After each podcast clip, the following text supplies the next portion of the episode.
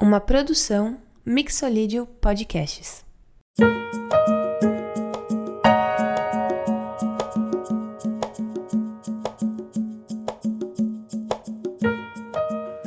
Olá, amantes da música. Sejam bem-vindas, sejam bem-vindos. Eu sou José Góes Júnior, músico e produtor musical. E eu sou Thiago Bose, historiador e produtor cultural. E esta é A Pauta, um podcast sobre música muito além da música. Salve Zé, salve amantes da música. E como eu tenho dito nos outros episódios, amantes da música, univos. É, no último programa, a gente falou sobre bossa nova, a gente falou um pouco sobre as visões da época, né, sobre esse estilo musical, que foi o primeiro gênero musical nascido e criado aqui no Brasil a fazer sucesso no exterior. É, a gente falou um pouco sobre as origens da bossa nova, as polêmicas levantadas na época. Fica um episódio bem completo, bem, bem legal. Se você não ouviu, é, escuta lá. Ele acabou ficando também um pouco comprido. Né? É, exatamente, Zé. Eu acho que assim a gente recebeu um, um, algumas respostas bem legais do episódio para quem teve paciência de ouvir ele inteiro, mas ficou um pouco longo e a gente quer fazer um podcast trabalhar numa pauta de uma maneira um pouquinho mais informativa e mais curta. Não curta em termos de densidade, quer dizer, a gente vai continuar trazendo conteúdo aí com pesquisa, com informações legais, mas uh, um pouco mais dinâmico. E eu queria também agradecer alguns ouvintes que fizeram comentários muito legais né, sobre o, o, a pauta, disseram que aprenderam muito sobre o álbum que a gente analisou da última vez o Guedes Gilberto. E, e agradecer também quem falou um pouco da, das coisas que a gente trouxe em relação tanto ao que o Zé trouxe de produção musical do álbum, que eu também confesso que eu aprendi muito, e também em relação à crítica musical do período, que, que gerou um debate bem intenso e a gente tentou aí trazer é, todas as questões musicais, críticas, etc. Então, se você ainda não conferiu o último episódio da pauta, confere lá, porque é uma discussão muito legal sobre bossa nova. E para pensar se a bossa nova é jazz, é samba, o que que afinal é bossa nova. Então, sem mais delongas, vamos começar o nosso programa de hoje com a primeira parte, que são as pautas da semana.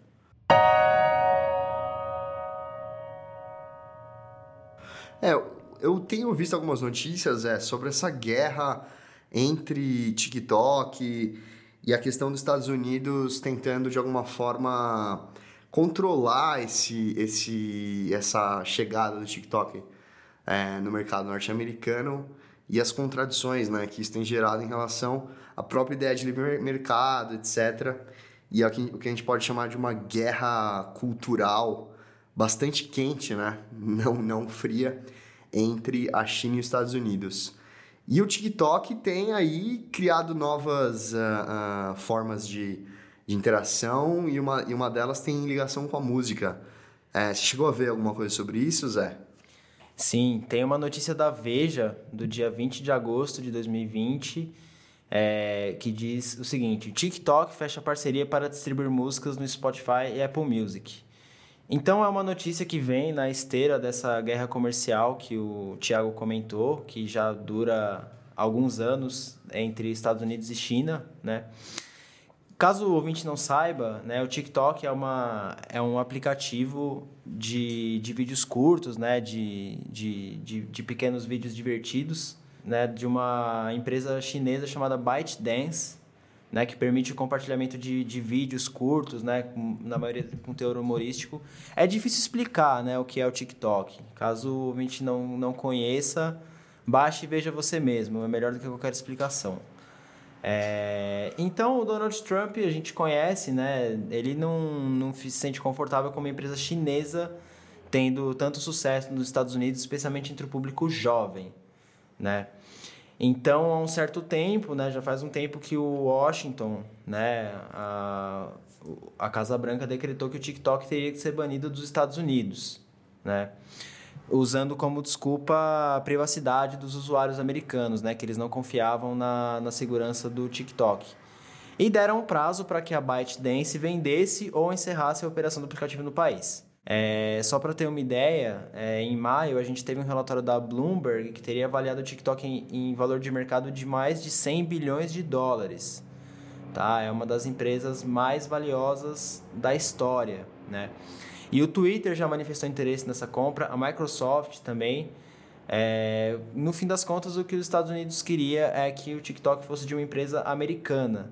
Né? E aí é um parênteses que depois falam que no capitalismo, no liberalismo, o papel do Estado não é intervir na economia. Né? Mas, mas tudo bem, se isso não é intervir, eu não sei o que é. Né? Então, dentro de tudo isso, o TikTok também mexe seus pauzinhos, se movimenta para não ficar para trás, né? para continuar sendo o aplicativo popular que ele é.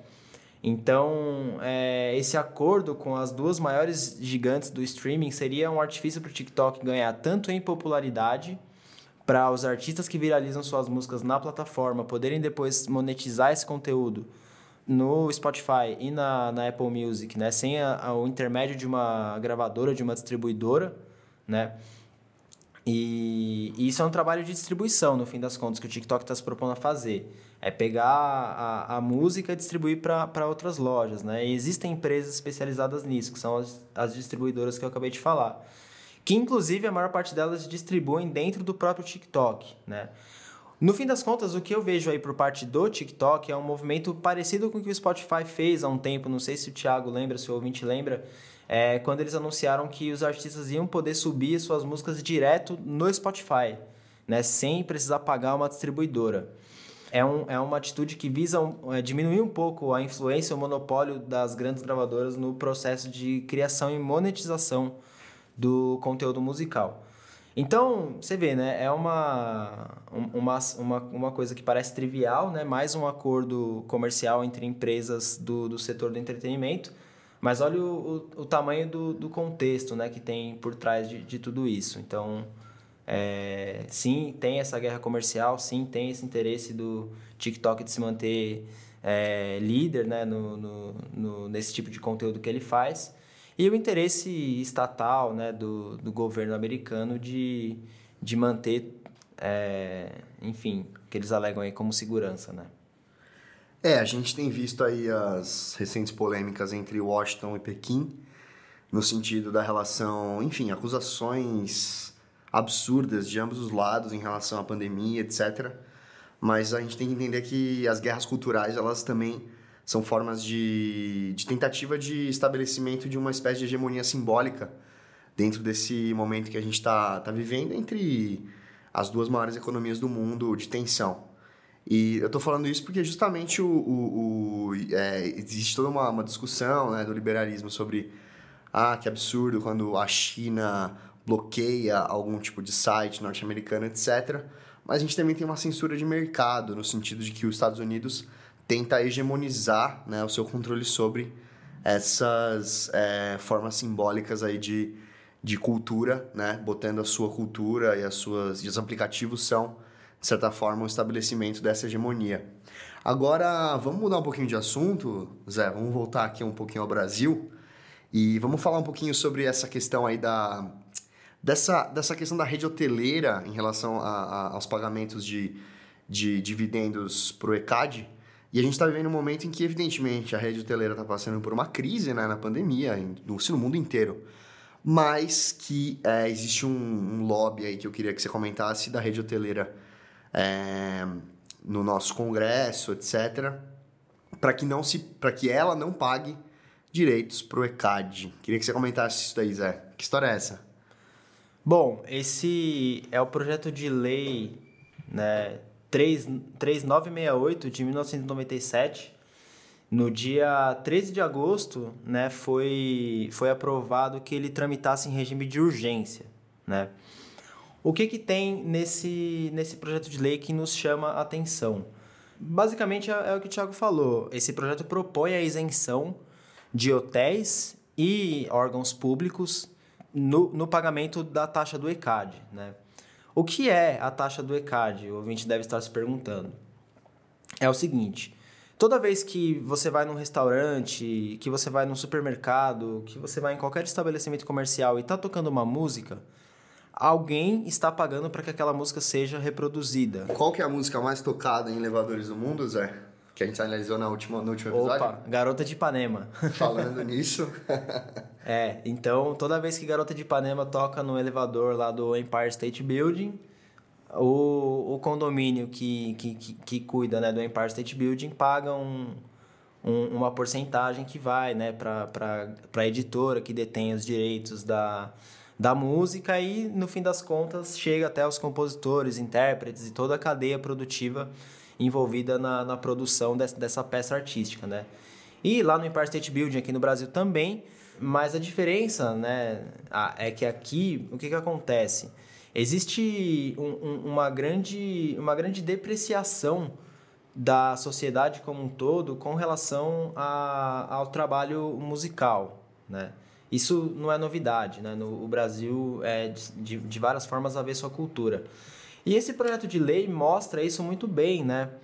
Porque a rede hoteleira, né, o, o setor hoteleiro tem muita presença né, no Congresso Nacional, tem muito lobby, então ele é muito bem representado nesse sentido, melhor do que o setor artístico, eu, eu diria. Sim, com certeza. Então esse projeto, né, que a princípio seria ali uma, uma, uma isenção para órgãos públicos, né, que vá lá, até poderia fazer sentido dentro de algum contexto, mas aí o que, que acontece? Vai, acaba entrando esses penduricalhos né, ao longo da, da redação do, do projeto, e aí daqui a pouco você vê, é, vira um amálgama de tudo quanto é pedido de isenção, é, de tudo quanto é setor, que é bem representado no Congresso, inclusive o setor hoteleiro, que no fim das contas prejudica né, o setor artístico, que é também um dos mais afetados pela pandemia.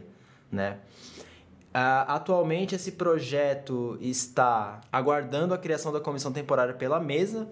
Né? Ele já foi aprovado no regime de tramitação. E agora a gente precisa. É, a gente precisa torcer aí, né? Cobrar os nossos parlamentares para que esse projeto não, não seja aprovado, né? Para que os artistas também recebam, né? Os compositores recebam o que é devido de direitos autorais, né? É, eu acho que assim, é, quem está na, pensando no, no, no grande é, cenário, a gente tem uma situação em que o compositor, né, evidentemente que o artista está sendo extremamente prejudicado no Brasil por conta da pandemia, por não, não ter mais os espaços tradicionais, né? Aí a gente até comentou nos últimos episódios o caso do, do Nelson Sargento, um sambista histórico do Rio, que teve que fazer uma vaquinha. Mas quem mais se prejudica no Brasil acaba sendo o compositor, porque ele já não tinha esse espaço é, artístico nem uh, para conseguir seu ganha-pão. E agora a gente tem que pensar um pouquinho, porque a gente está pensando às vezes nesse, nessa lei, a gente tem que estar tá pensando, é, evidentemente tem os pequenos hotéis, mas a gente tem redes hoteleiras multimilionárias, conglomerados. Multinacionais. É, multinacionais. E, e essas redes que fazem pressão é, no, no, não é o hotelzinho é, do, do, do, seu Zé, que, enfim, que, que tem um hotel é, em família, né? Não é esse hotel que está pressionando. Você vai falar assim, ah, mas que absurdo hotel. Imagina, são as grandes redes hoteleiras e o, o que o, o, compositor no Brasil já ganha uma micharia, né? Então você está tirando um pouquinho do, do mais, né? Um pouco do pouco que o compositor ganha nesse país. Então acho que a gente tem que colocar muito nessa balança, né? De, de quem que faz essa pressão de todo esse lobby da rede hoteleira no Brasil. E não ao PL 3968. Vamos falar de coisa boa então um pouco? Vamos para as nossas recomendações em pauta? Com certeza. Zé, a minha recomendação da pauta, né? A gente estava falando do Nelson Sargento, comentei aqui por cima, é de um compositor e cantor chamado Mingo Silva do Rio, que acabou de lançar, quando eu digo acabou, é esse ano, em 6 de março, lançou aí nas plataformas digitais Arte do Povo.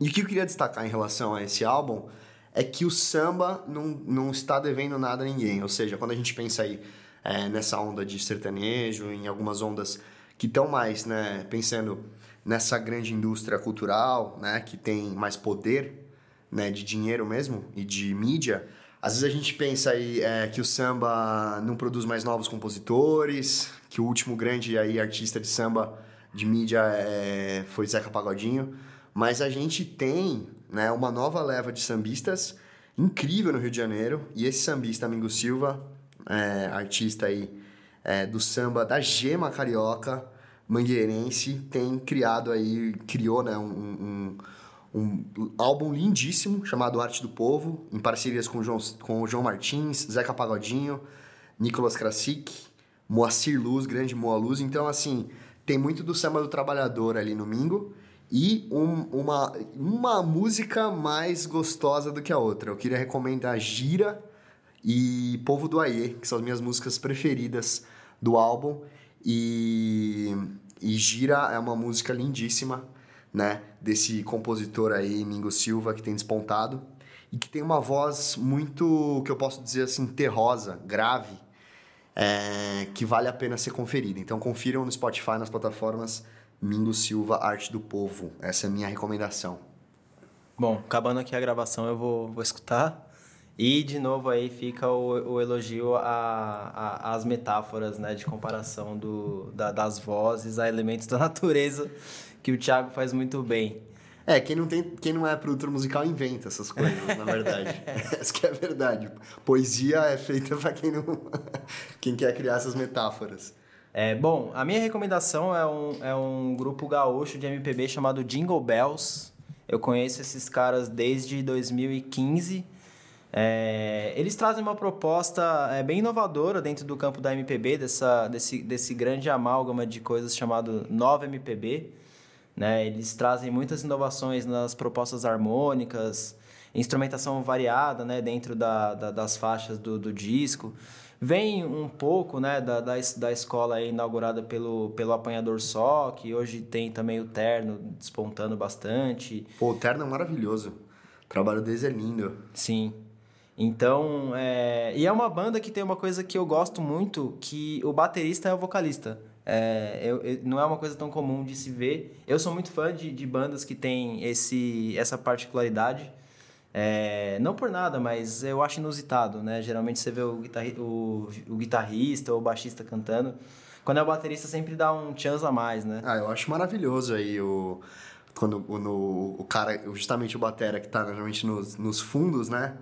Da, da banda, toma esse lugar de vocal. Você é baterista, né, Thiago? Não, exatamente, Zé. Eu sou batera. É, enfim, a gente... Nós dois, enfim, temos aí uma percussão na veia, né? Opa. Por várias questões. Inclusive, a gente se conheceu pela percussão. E... E é isso, cara. Quando surge um, uma nova possibilidade de um Phil Collins maravilhoso do Gênesis, a gente sabe que também é, os bateras merecem ser ouvidos. É isso aí. É, e então eles lançaram esse trabalho em 2015, né, o álbum de estreia deles, e em 2018 lançaram um novo trabalho. Agora eles estão relançando algumas canções das mais bem-sucedidas deles em formato acústico, né? Entre elas Eu Vim Passear e Dinossauros. Dinossauros é a minha preferida pessoalmente. Inclusive ela dá nome ao álbum de estreia. Enfim, vale super a pena conferir. É um som bem acessível, bem legal. É... Fica aí a recomendação de hoje. E hoje a gente não deu nenhum spoiler, né, do que, que vai ser a pauta de não, hoje. Não, não, a gente tá fazendo segredo. A Vou... gente tá fazendo mistério. Vou soltar um spoiler aqui. Manda ver.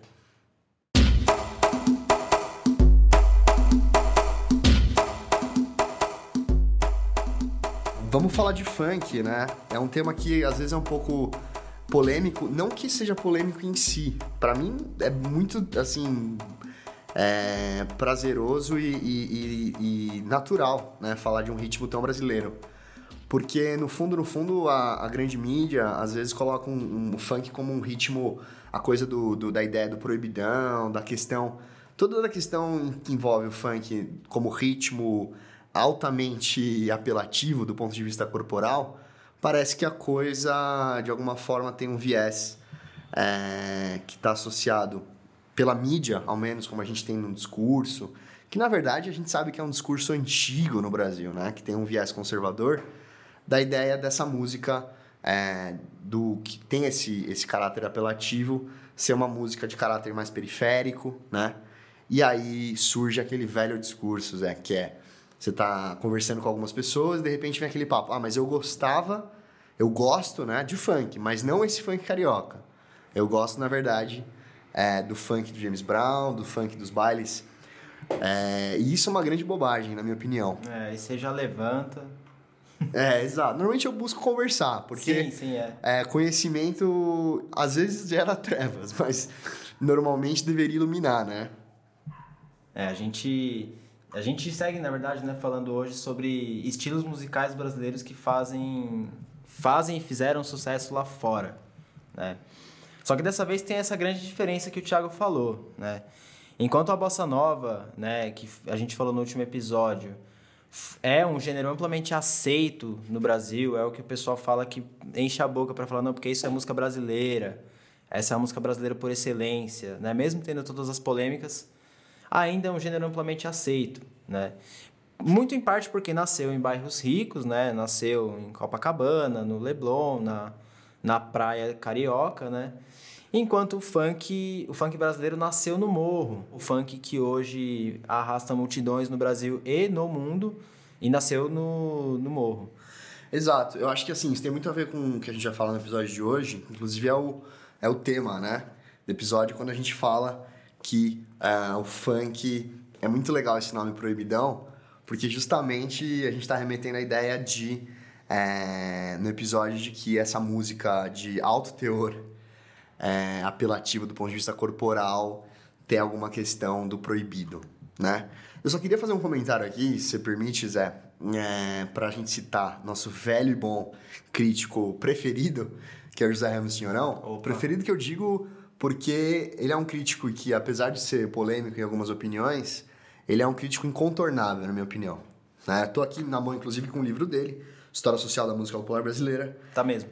E ele, não é mentira, né? E ele está comentando aqui, Zé, não sei se você já leu esse livro, mas justamente sobre, é, no século XVIII, né, relatos de uh, portugueses, mas mais principalmente viajantes franceses e ingleses, quando eles vão para a Bahia, citando né, é, é, essas viagens pitorescas que a gente sabe que esses viajantes faziam, e falando de ritmos brasileiros, né? E aqui eu queria inclusive relatar o ritmo de William, espero falar esse nome correto, William Dalrymple, onde ele fala, em determinado momento, que o, a música que ele observa na Bahia, olha só que interessante, no caso a fofa, um ritmo que tem, é, que tinha também é, relações, apesar de, de, de ter danças e matrizes africanas, também tem relações ibéricas. Então ele fala assim, olha, abrindo aspas, né, a fofa dança tão representativa desse país, que ele está falando do, do, do, Brasil, né? Quanto o fandango da Espanha. Foi apresentada no entremês por um negro e sua companheira. Foi a coisa mais indecente que eu já assisti. Mas apesar de bem mais apropriada a um público de baixa condição. Nem por isso pareceu desagradar a qualquer.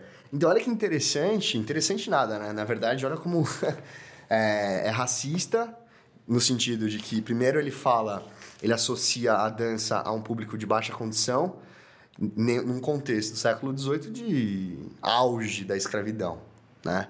Então a gente está falando de várias questões aí ligadas a um, a, uma, a um puritanismo, né? Que busca separar corpo e mente. Eu acho interessante daí, Thiago, como, assim, isso poderia muito ser uma crítica que qualquer é, pseudo-intelectual de classe média poderia fazer ao funk hoje em dia. As mesmíssimas palavras. Exatamente, Zé. Essa é a ideia. Então, quer dizer que, quer dizer, num determinado pensamento da nossa classe média conservadora, das nossas elites, a gente ainda está nesse século XVIII e a gente ainda, e o pior que, e o pior de tudo é que muitas vezes o puritanismo ele ainda se torna mais agudo, né? Inclusive em espaços aí que a gente tem recriminação do funk, recriminação dos bailes, e inclusive casos de, de polícia, de, de de bailes, né? No, no ano passado a gente teve o caso em Paraisópolis dramático de uma, de uma invasão de um baile pela polícia e a morte aí é, de jovens negros que estavam no fundo. O que, que a gente está tá vivenciando? Né? Um momento de lazer.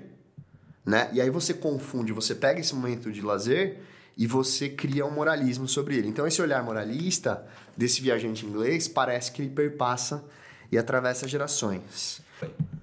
Peraí. Foi. Então, segundo inclusive o, o Muniz Sodré, né, que é um grande pensador brasileiro, na minha opinião, negro, e ele fala da questão é, no, no, no, seu pensar na Go, apesar da Umigada ter uma origem mais é, do complexo banto, né, que a gente tem, existe uma, um, uma coisa, um cântico na Go, que eu acho que resume muito que, como a gente pensar essa questão da, da, dessa união umbilical, que se chama Farai Mará que é todos unidos num só corpo.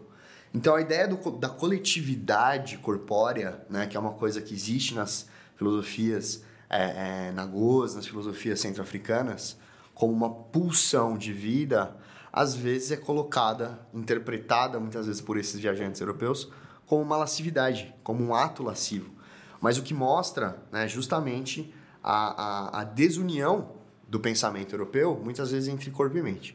Então, o que eu estava falando desse viajante, só retomando aqui, desse William Dalrymple, é que ele comenta, né, numa dessas, dessas é, viagens, onde ele descreve, no caso, a fofa, um ritmo que tem, é, que tinha também é, relações, apesar de, de, de, ter danças e matrizes africanas, também tem relações ibéricas. Então, ele fala assim, olha, abrindo aspas, né, a fofa, dança tão representativa desse país que ele está falando do, do, do, Brasil, né? Quanto o fandango da Espanha. Foi apresentada no entremês por um negro e sua companheira. Foi a coisa mais indecente que eu já assisti. Mas apesar de bem mais apropriada a um público de baixa condição. Nem por isso pareceu desagradar a qualquer. Então olha que interessante, interessante nada, né? Na verdade, olha como é, é racista no sentido de que primeiro ele fala ele associa a dança a um público de baixa condição, num contexto do século XVIII de auge da escravidão, né? Então a gente está falando de várias questões aí ligadas a um, a, uma, a um puritanismo, né? Que busca separar corpo e mente. Eu acho interessante daí, Thiago, como, assim, isso poderia muito ser uma crítica que qualquer é, pseudo-intelectual de classe média poderia fazer ao funk hoje em dia.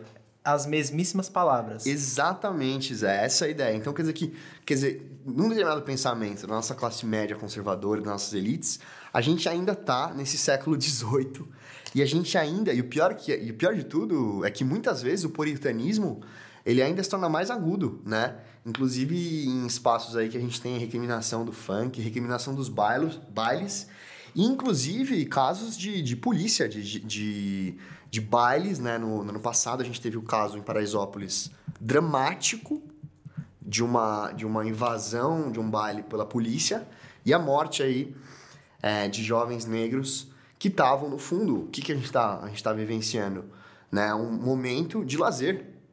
Né? E aí você confunde, você pega esse momento de lazer e você cria um moralismo sobre ele. Então esse olhar moralista desse viajante inglês parece que ele perpassa e atravessa gerações. E aí eu queria fazer um comentário aqui, se me permite, Zé, fundo aí na, na questão, sobre é, a Bíblia e Hegel. Posso? Fui longe, hein? Eu queria falar um pouquinho, inclusive quem fala isso é o Muniz Sodré. Então olha que interessante, ele é um professor. E ele fala assim, tem uma passagem no Monte das Oliveiras que Jesus fala assim, ah, o espírito é forte, mas para os seus discípulos, mas a carne é fraca. E a gente usa muito isso, né? Para falar carne é fraca, carne é fraca, para mostrar como nossa relação de moralismo, de certo e errado, é, tá muito ligada à nossa libido, como se a gente tivesse que reprimir isso, né? E o funk é um momento de uma música que é altamente apelativa do ponto de vista cor corporal e de alguma forma a gente tivesse que falar, ah, mas olha só, tá dançando funk, tá querendo, aqueles velhos, aquelas velhas conversas. Sim. E na verdade, as pessoas estão só dançando. Só se divertindo. Exatamente.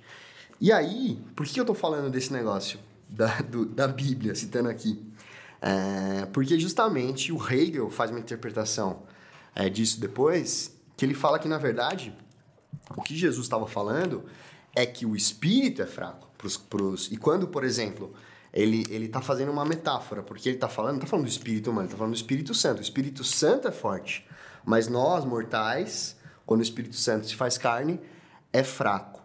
E por que ele está falando isso? Porque a gente, quando a gente comete um, um, um, um ato de racismo, quando a gente comete é, é, uma, uma injustiça, né, crimes aí que a gente tem, inclusive de, de abusos, né, que a gente tem, enfim, a gente, a gente vê situações aí de é, na pandemia, assim, de, de violência contra as mulheres, é, de, de situações abusivas e aí você fala assim, a carne? Não, é a pessoa que escolhe fazer isso, né? Então isso deveria ser alvo dos moralistas.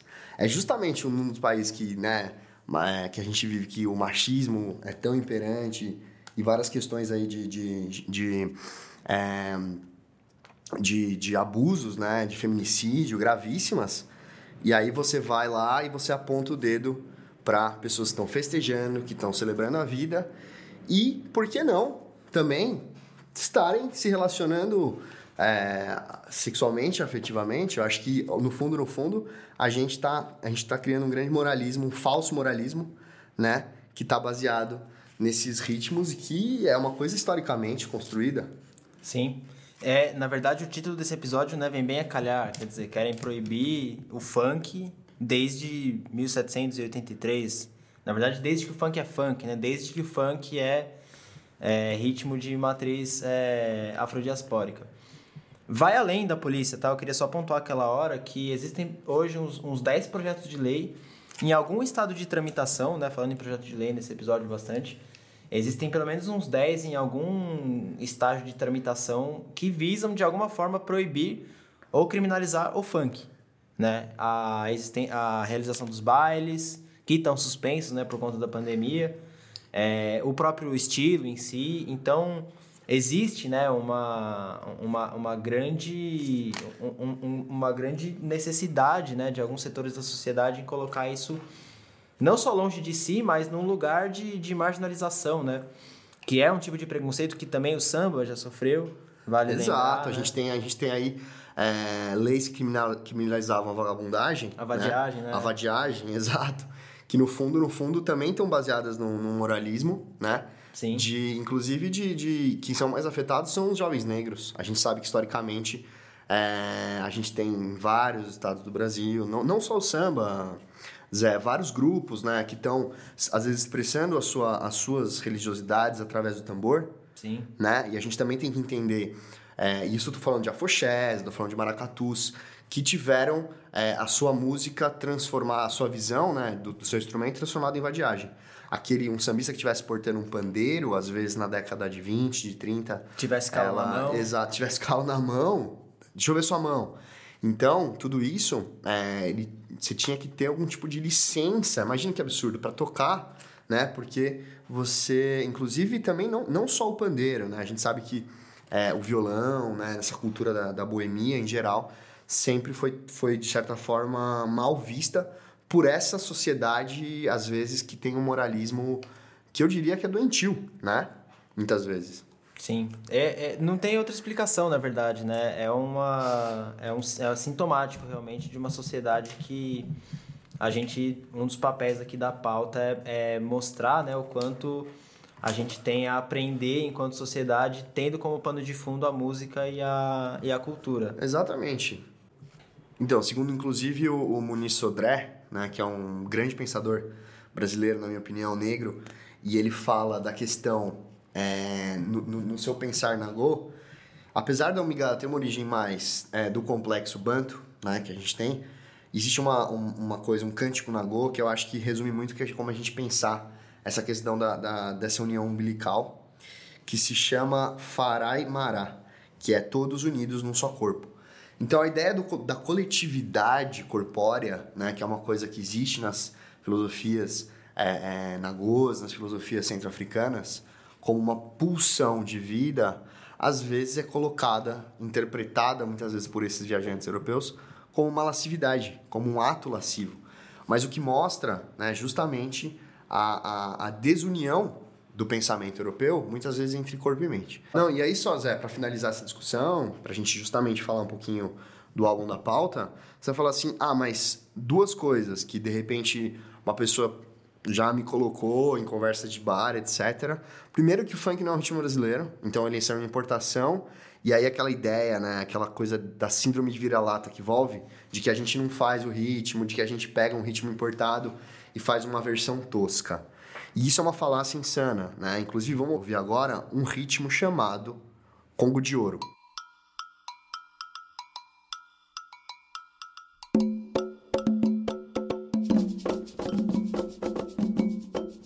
Ritmo da região é, do Congo e do Gabão, né? E quando a gente fala de tradição Congo, de tradição Banto, Angola, né? A gente está falando de três ritmos de matriz religiosa, porque essas, essas comunidades negras, elas não vieram aqui é, sem religião, elas vieram completas, com religião, com costumes, com culturas, e trouxeram é, os seus barraventos, trouxeram os seus congos de ouro, né?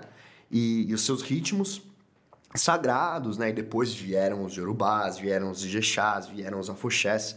Então são muitos ritmos, né? Mas primeiro a gente tem esse, esses ritmos é, dessa região do Congo, do Gabão.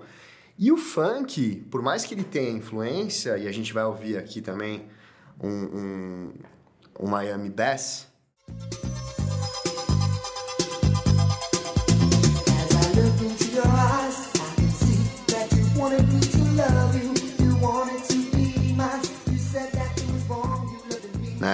Que é essa coisa do cantado, né? E que tá muito no, na, na, nas comunidades do Rio dos anos 80 e 90, dessa coisa da base do funk carioca, que tá no, nos melôs, que tá nos charmes, né? E a gente tem o charme do. De Madureira. De Madureira. Simplesmente ibatável.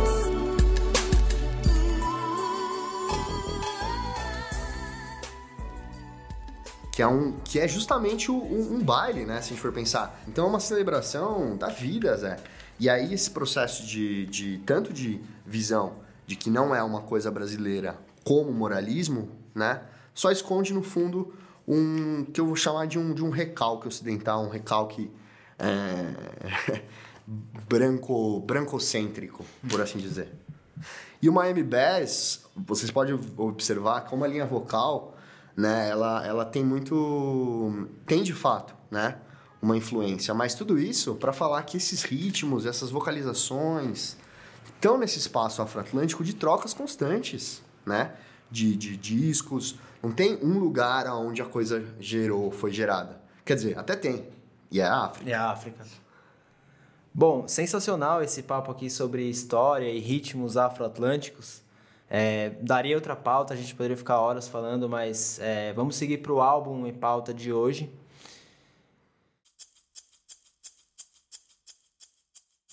Que é o Kisses, da Anitta, um álbum lançado em 2019.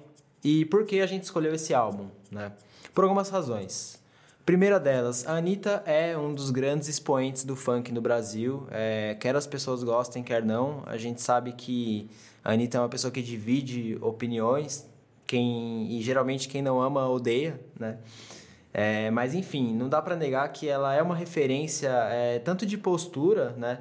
Por ela sempre ter deixado claro que ela tinha objetivos grandes para a carreira dela, que ela tinha objetivos internacionais, por ela ser uma excelente estrategista, né? Ela pensa muito bem no, no, no marketing da música dela, ela pensa na arte dela como um negócio, né? Por ser uma mulher da periferia que conduz né, a sua própria carreira, é, isso entra até um pouco naquela questão do, do quilombismo, né, que a gente trouxe no episódio do Emicida. Sim, sim, quilombismo, o termo aí do, do grande Abdias do Nascimento, só para fazer essa nota. Sim, é uma mulher é, é, periférica, né, negra, que, que faz né, o, seu, o seu próprio negócio e, bom, movimenta aí uma boa quantidade de dinheiro, né. Além disso, né, musicalmente falando, ela sempre fez um som interessante, ao meu ver. Eu gosto do, da sonoridade dela, gosto desde o Show das Poderosas. Acho que ela sempre trabalhou com produtores muito bons, sempre fez feats muito interessantes, né, com desde Silva, até é, o próprio Snoop Dogg, que a gente vai falar daqui a pouco, passando por Caetano Veloso e tantas outras pessoas, né? J Balvin, grandes nomes da música latina atual. Então, assim, é, vai ter quem, quem critique, né? Que fala, ah, não, mas o que a Anitta faz não é funk, a Anitta é, faz pop. Pô, beleza, comparar a Anitta com, sei lá, com Kevin o Chris, talvez você vai ver que tem bastante diferença. Mas eu enxergo a Anitta fazendo uma vertente de, do funk que é mais voltado pro, pro pop, né? Embora pop também não dá para dizer que é um estilo musical, né? É mais uma corrente cultural. Mas é, a questão é, o som dela é um pouco mais, entre aspas, palatável à, à, à, indústria, né? É um som mais comercial, é um som mais vendável, né? E tudo bem, não deixa de ser funk. Né? Acho que a gente tem que deixar um pouco de lado também essa discussão de que se vendeu para a indústria fonográfica. Isso é uma, uma, uma falácia. Né? É, eu acho que assim, a Anitta ela, ela sabe jogar muito bem, ela é muito inteligente e ela mostra que ela é muito dona da sua própria carreira, né? Dona Sim. de si. E, e, dona do seu corpo, que é uma coisa absolutamente que deveria ser evidente para qualquer artista, né?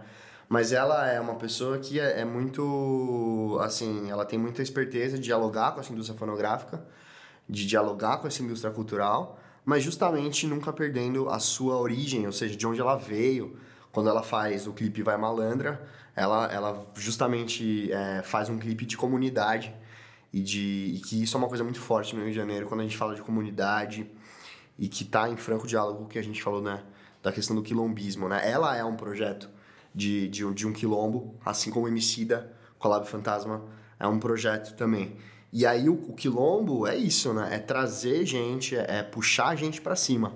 E ela não tem absolutamente é, nenhuma vergonha, nenhuma vergonha que eu digo. É, ela, ela dialoga com vários ritmos, a gente dialoga com vários artistas, justamente porque ela sabe que ela é uma, gostando dela ou não, ela é uma pessoa que é, influencia muita gente, que cria tendências na música. Exatamente.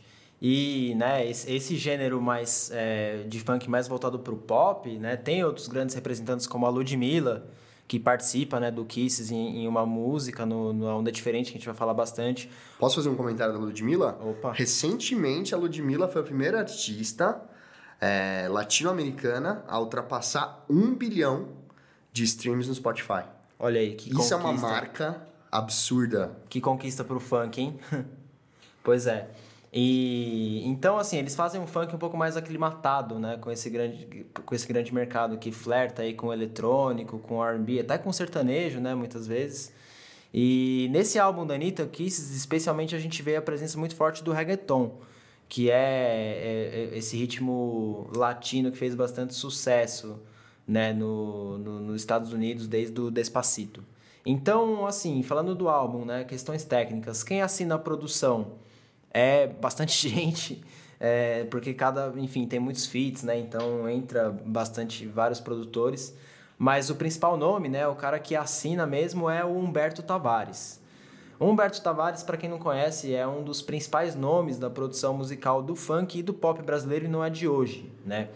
Ele já trabalhou com nomes como Bochecha, Perla, Latino. É... E aí, de novo, né? Aquela coisa, pô, latino, não sei o que. Cara, é... a produção musical do latino, a produção musical por trás de uma, de uma Perla, de uma Kelly Key, cara, não é, não é besteira, não é, não é qualquer um que, que, que sabe fazer daquele jeito. Pode não gostar, mas não critique. É, é, é, aquela história. Não, pode até criticar a música, mas a gente sabe que profissionalmente falando, né? É exatamente. É muito, é muita matéria de qualidade profissional, isso é indiscutível. Exatamente. E atualmente o Humberto Tavares tem trabalhando bastante com a Condzilla e outros selos de funk também, né? Ele produziu aí é, recentemente nomes como JP, que é o protagonista da série Sintonia, é, para quem não conhece, MC Rebeca, a própria Ludmilla, né, em projetos é, a parte dela, o próprio Kevin e o Chris. Enfim, é um cara muito respeitado no mercado e por, por esse motivo ele foi escolhido aí pela Warner Music, que é a gravadora que, que lançou o álbum, e pela própria Anitta, para cuidar da produção desse disco, né? É, uma curiosidade sobre esse álbum, ele tem 10 faixas que, de acordo com a Anitta, representam 10 versões dela mesma, né? Então não é, não é um álbum que conta uma história, é um álbum que mostra 10 facetas de uma grande artista.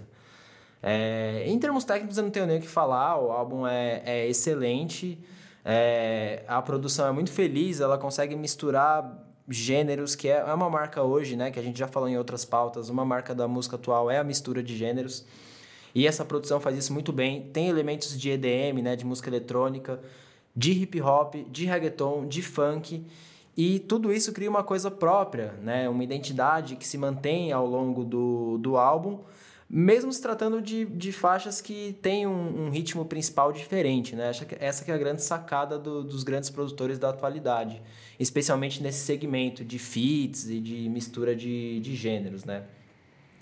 Uma faixa que distou um pouco é, é Você Mentiu, que é a última faixa do disco, que é um feat de Anitta e Caetano Veloso, e, e, era um feat muito esperado desde que eles tocaram juntos na abertura das Olimpíadas de 2016, né? E é uma, é uma faixa que tem um violão no centro, né? Ela, ela, o violão do Caetano Veloso, né? É a, o motor da música.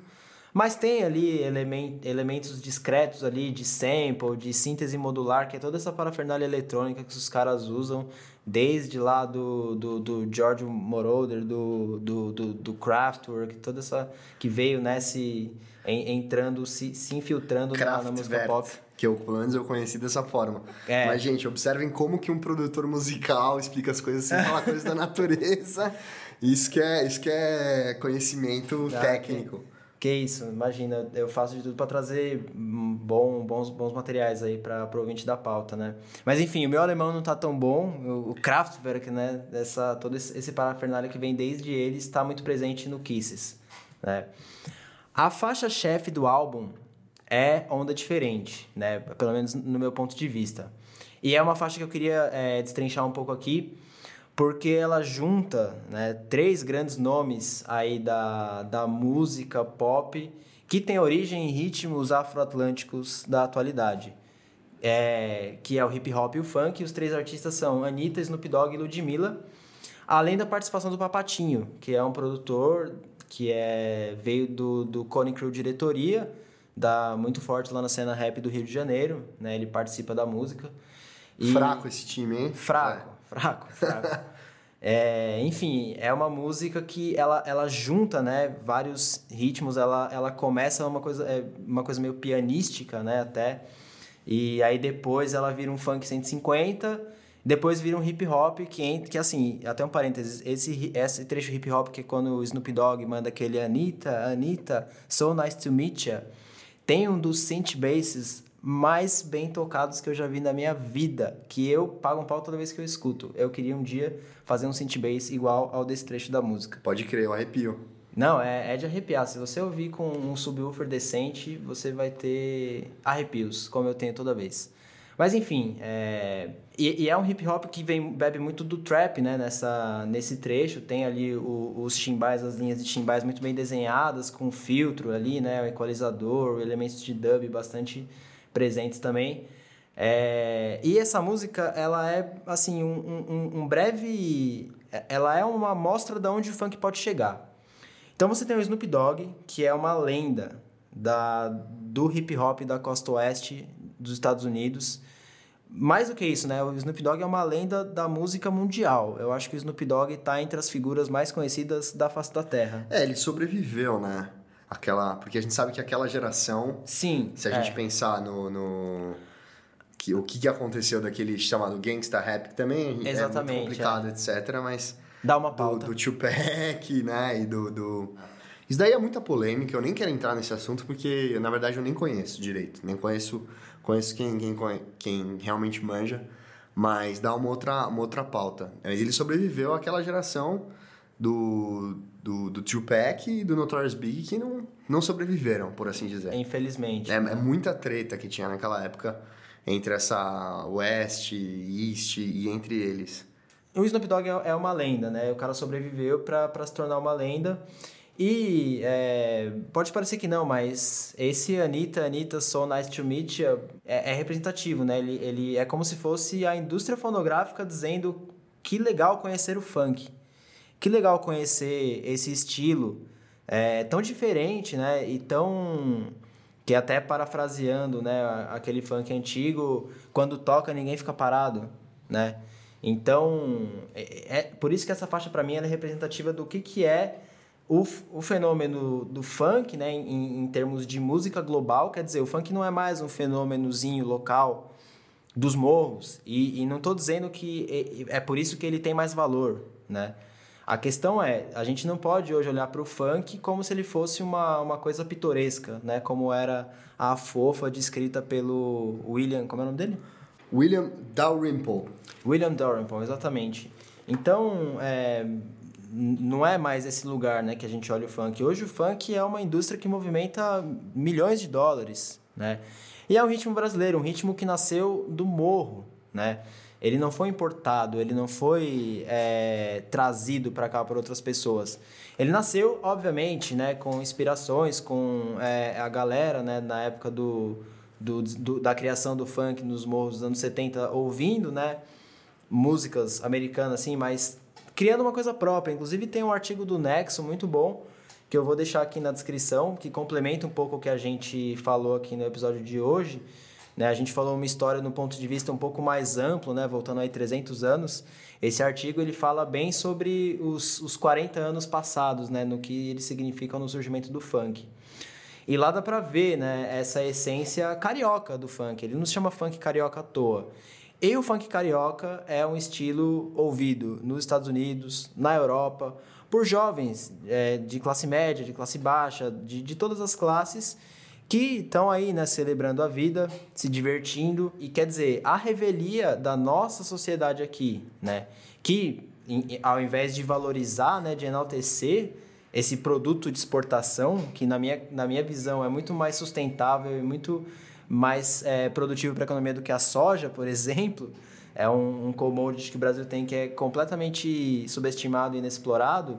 Então a revelia né, desse, dessa punção que a sociedade branca brasileira tem de proibir tudo que ela não acha belo, né? Tudo que vem do outro, tudo que não vem, que não sai ali da sua do seu quintal, né? Exato, Zé. E eu acho que tem uma coisa que a gente pode falar, porque falar de funk, é, eu acho que é falar de uma cultura do tamborzão e uma cultura que tá ligado a, a essa, a, esse, a essa festa, que é uma exaltação da vida, né? Mas também é uma cultura de, de, do tambor, no sentido de do tambor como uma entidade, né? Se a gente pensar nos povos centro-africanos, como uma, uma, O tambor é vivo, né? E o tambor, por ele ser vivo, ele faz dançar, ele convida você a dançar. Então, é uma relação que está ligado entre a mente e o corpo, que você percebe o tambor na sua mente, você percebe aqueles ritmos e você dança com o seu corpo. E a, então, aonde está o tambor, né? O ritmo? Está na sua mente ou está no seu corpo? Então, é uma expressão de, de unificação né, dessa corporeidade e dessa, dessa, vamos dizer assim, racionalidade que a gente fala tanto, da racionalidade, do iluminismo, etc. E que, na verdade, é só, às vezes, muitas vezes, né, na verdade, é só uma forma de você separar a mente e o corpo como duas é, entidades distintas que, na verdade, são a mesma, somos um só. E o tambor, ele, ele une essas relações. Então, por que eu estou falando isso? Porque esses ritmos afroatlânticos, eles estão todos em convergência.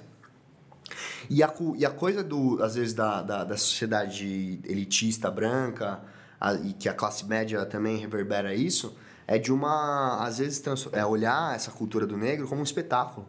Então, ah, o carnaval, vamos assistir o carnaval, vamos assistir esses, esses corpos negros, né, em profusão, mas como não é um espetáculo por divertimento, assim como o, o aquele, aqueles viajantes ingleses, como é, muitos membros da elite no passado colonial viam, né, que interessante, que pitoresco, né, esse, na verdade é só uma exaltação da vida. Então, é, a vida, né, e o tambor e a, e a dança não são simplesmente espetáculos. Isso que é a maior, para mim, a forma mais cruel de apropriação cultural. Quando você transforma a cultura e a religião do outro numa, numa espetacularização, né?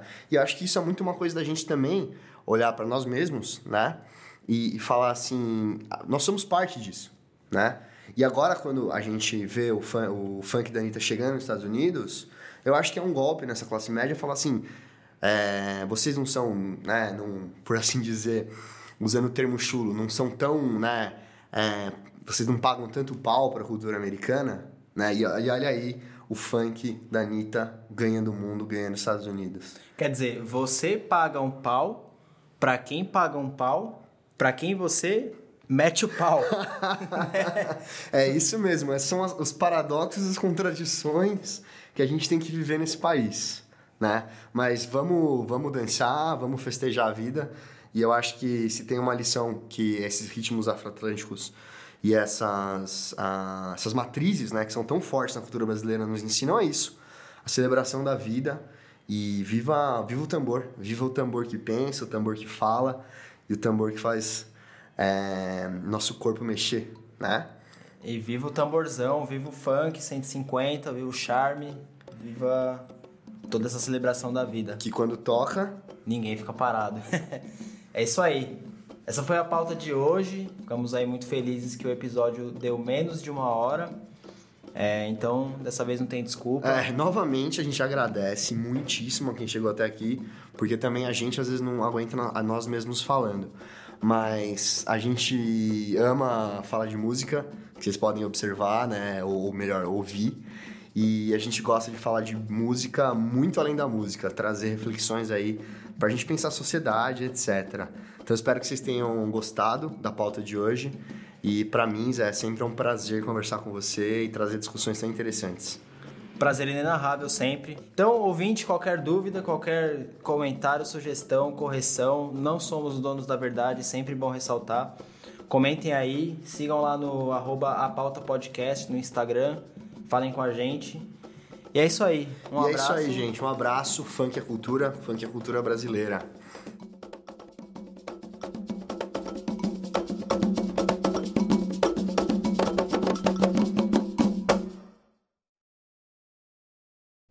Uma produção Mixolídio Podcasts.